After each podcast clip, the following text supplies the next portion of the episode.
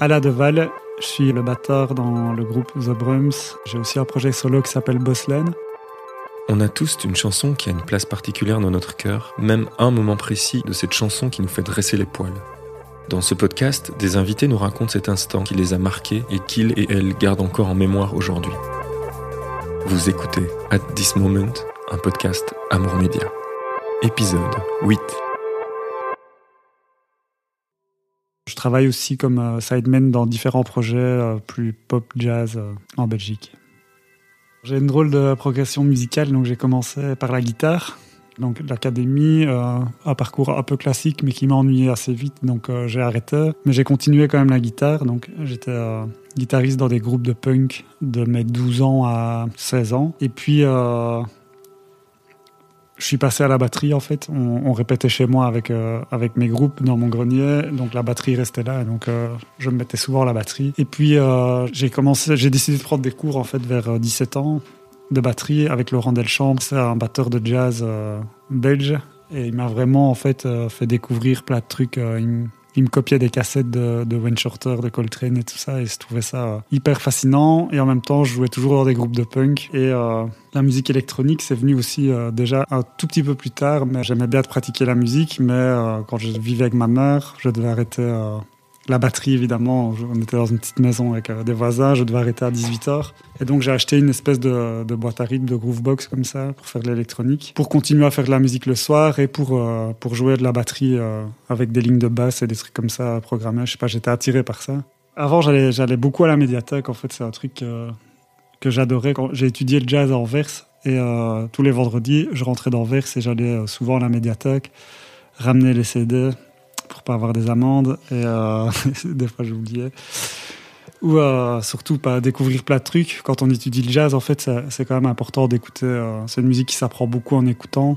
Et donc, j'allais louer plein de disques, mais il y avait toujours ce rayon avec le, le rayon qui s'appelait ZZZZ. Je sais pas si tu vois, c'était un rayon expérimental électronique comme ça. Et euh, je sais pas pourquoi ça m'attirait, les pochettes m'attiraient plus que celles de, jazz ou de, même de rock. Il y avait toujours une espèce de recherche graphique dans les pochettes qui collait souvent bien ou pas à la musique. Donc, j'ai loué énormément de disques à la pochette, où des fois c'est hyper décevant et où des fois c'est tellement euh, fort le lien qu'il y a entre euh, le graphisme de la pochette et la musique et euh, ça, c'était vraiment un truc qui me, parlait beaucoup parce que avant d'étudier la musique, j'ai fait ça à Luc en secondaire. Donc, euh, j'ai toujours un rapport euh, très graphique au son. Et c'est pour ça aussi que je fais de la musique électronique parce que, en enfin, je trouve qu'avec l'électronique, on, arrive à se rapprocher de textures comme ça, d'aller encore plus loin parce qu'on a plus d'outils en fait simplement. Et même dans le, traitement du son acoustique, j'aime bien de, travailler dans les sabals, etc., plein de textures, chercher, chercher des choses là-dedans.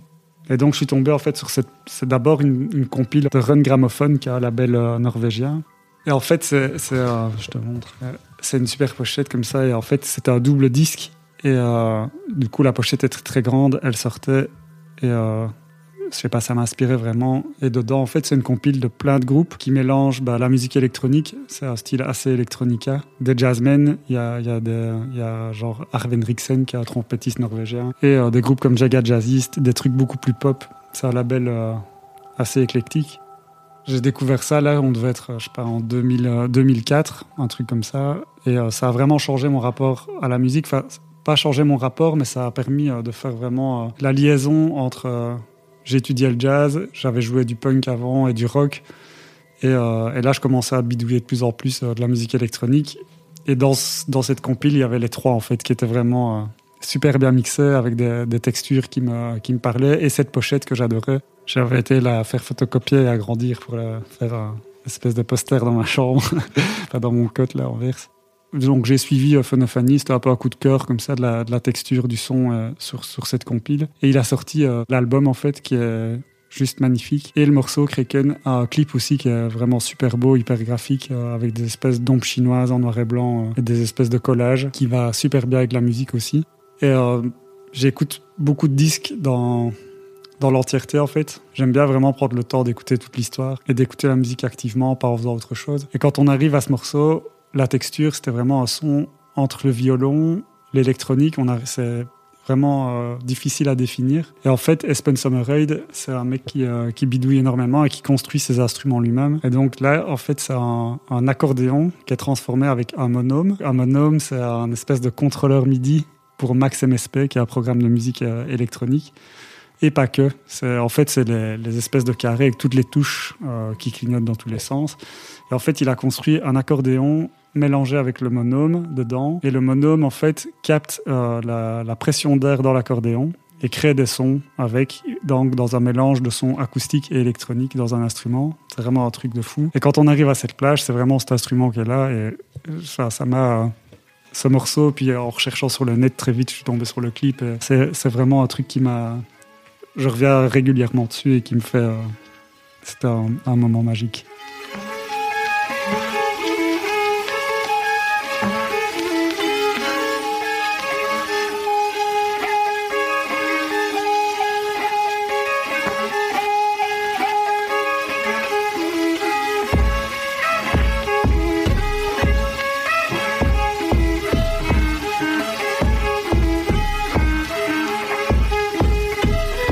Nature du son, vraiment, je parlais tout à l'heure de texture, et là je trouve qu'il y a vraiment une texture et une mélodie, et un espèce de rythme aussi qui est, je sais pas, qui crée un truc chez moi.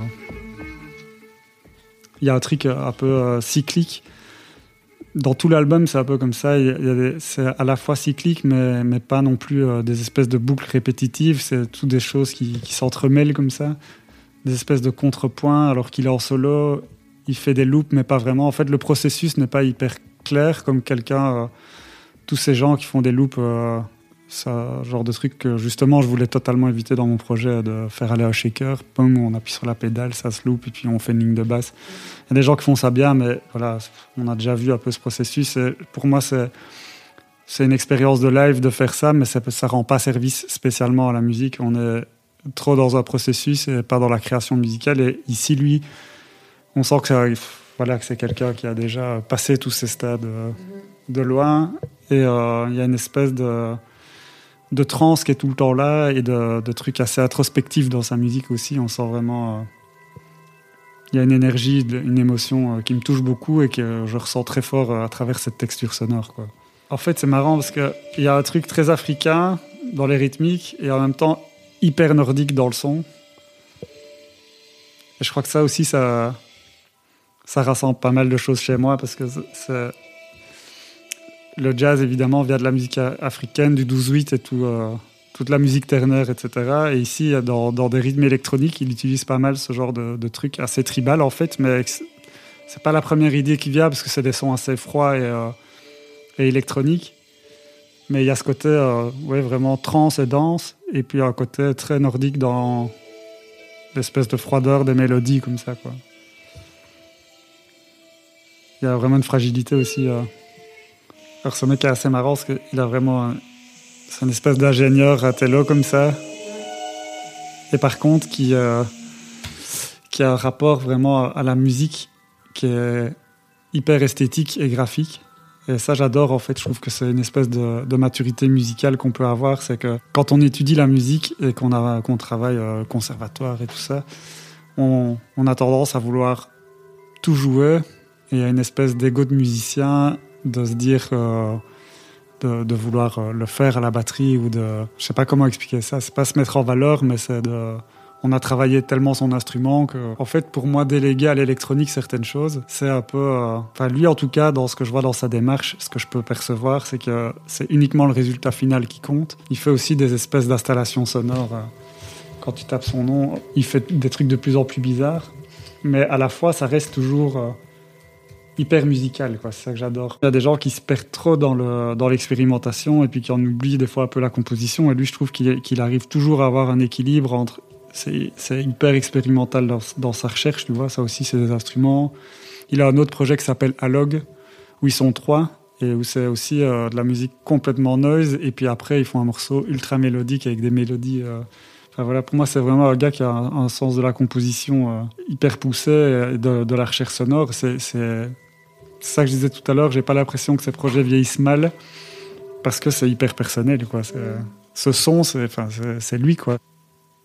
En fait, je suis, euh, parti en vacances euh, avec cette compile et euh, je crois que je l'avais gravé sur un mini disque ou c'était, je sais plus, mais en tout cas, je me souviens que je l'avais.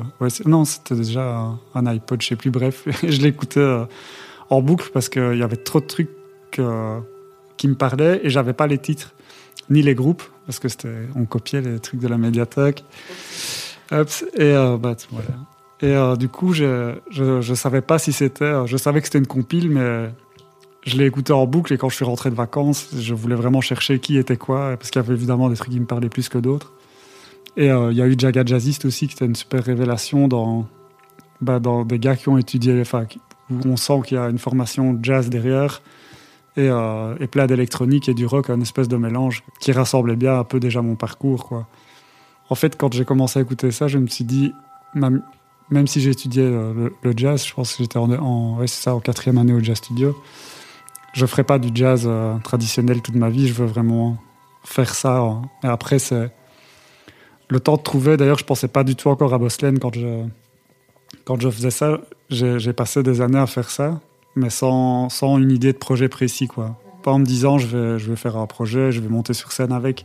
C'était juste passer des heures à faire de la texture parce que il y a un truc euh, apaisant comme ça. Je, je peux passer des heures à, à juste chercher des sons et, faire tourner. En fait, c'est vraiment ça l'idée de, de faire avec euh, des instruments analogiques ou même j'ai des modules qui sont digitaux mais qui ne sont pas, c'est pas des samplers quoi. Donc tout est, donc on avait dit qu'on serait pas technique, c'est raté. mais Tout est contrôlé en MIDI. En CV en fait même carrément donc c'est contrôle voltage quoi et en MIDI aussi mais euh, en gros les, espèces de, de motifs sont écrits mais euh, les sons peuvent changer quoi donc je peux changer la nature du son tout le temps par contre le riff euh, si j'écris un riff de basse il va se jouer et par contre la longueur de la structure n'est pas établie non plus donc si j'ai un riff qui tourne sur euh, 8 mesures il va tourner en MIDI et après je peux choisir le son tout le temps de, changer de faire plus aigu, plus bas, plus de texture, l'envoyer dans, un autre module, dans des effets, etc. Et donc ça permet vraiment de faire vivre le, le truc. Et alors, par rapport à l'improvisation dans les structures, bah, en fonction de ce que je fais dans le modulaire et de comment on fait euh, monter le son, comme un DJ peut faire en filtrant le son simplement, des choses comme ça, la longueur n'est jamais établie. Et ce que je joue à la batterie, beaucoup moins non plus. J'ai quelques euh, repères, mais là, j'aime bien de garder beaucoup d'improvisation. De toute façon, je crois que quand on compose de la musique, on est tous un peu dans cette démarche-là. Composer, c'est improviser, quoi. On cherche, on se met pas. Enfin, il y a des gens qui composent comme ça sur papier, mais moi, c'est toujours je, je cherche comme ça, je fais tourner des choses. Et, et l'accident dans la composition, c'est un truc que j'adore parce que je déteste quand une compo vient vraiment de moi. Alors ça arrive, des fois, j'ai vraiment des trucs dans la tête, et du coup, je les écris vite. Mais par contre, des fois, je, préfère vachement improviser, expérimenter, et puis à un moment donné, il se passe un truc je le chope et puis je pars de là. Et des fois même ce truc, je l'enlève à la fin. Et, euh, j'ai l'impression du coup que c'est un peu euh, une, un- une idée qui vient d'ailleurs parce que tes propres idées t'écœurent souvent euh, beaucoup. On tombe vite dans les mêmes schémas quoi.